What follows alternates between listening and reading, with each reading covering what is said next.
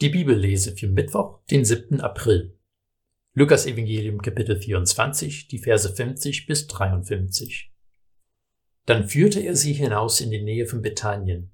Dort erhob er seine Hände und segnete sie. Und es geschah, während er sie segnete, verließ er sie und wurde zum Himmel emporgehoben. Sie aber fielen vor ihm nieder. Dann kehrten sie in große Freude nach Jerusalem zurück. Und sie waren immer im Tempel und priesen Gott. Der Tag im Kalender ist noch eine Weile hin, aber wenn er kommt, erleben wir wieder eine gewisse Hilflosigkeit.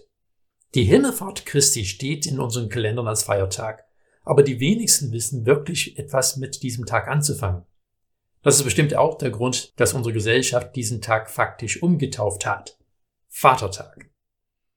Und an dem ersten Tag ist eine Gruppe Männer tatsächlich zusammen losgezogen. Allerdings hatten sie kein Fassbier dabei und sie sind nicht einfach in den Wald spazieren gegangen. Sie sind auf Wege gegangen, die sie in den Wochen davor sicherlich mehrfach langgelaufen waren. Manchmal, wenn sie diesen Weg gegangen sind, waren sie ängstlich und unsicher. Andere Mal waren sie voller Verwunderung, bisweilen verwirrt.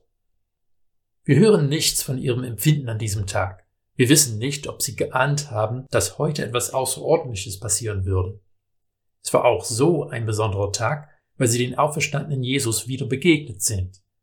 Lukas zieht den Zeitstrahl wie ein zusammengezogener Teleskopstab zusammen und man könnte fast den Eindruck bekommen, dass diese Ereignisse gleich an dem Ostersonntag geschehen wären.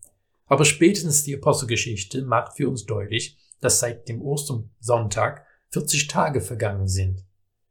Jesus redet mit den Jüngern und er ist dabei, sie zu segnen, als er vor ihren Augen in den Himmel genommen wird. Die Reaktion der Jünger ist dann eindeutig. Sie beten an.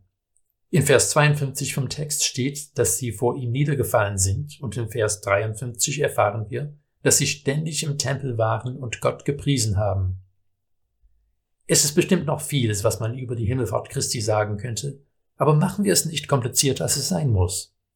Jesus Himmelfahrt ist Grund, ihn zu loben und Gott zu danken. Der auferstandene Jesus hat den Tod besiegt und er ist nicht wieder gestorben. Unvorstellbar? Bestimmt. Unerklärlich? Ja. Aber wahr und somit Grund zum Loben.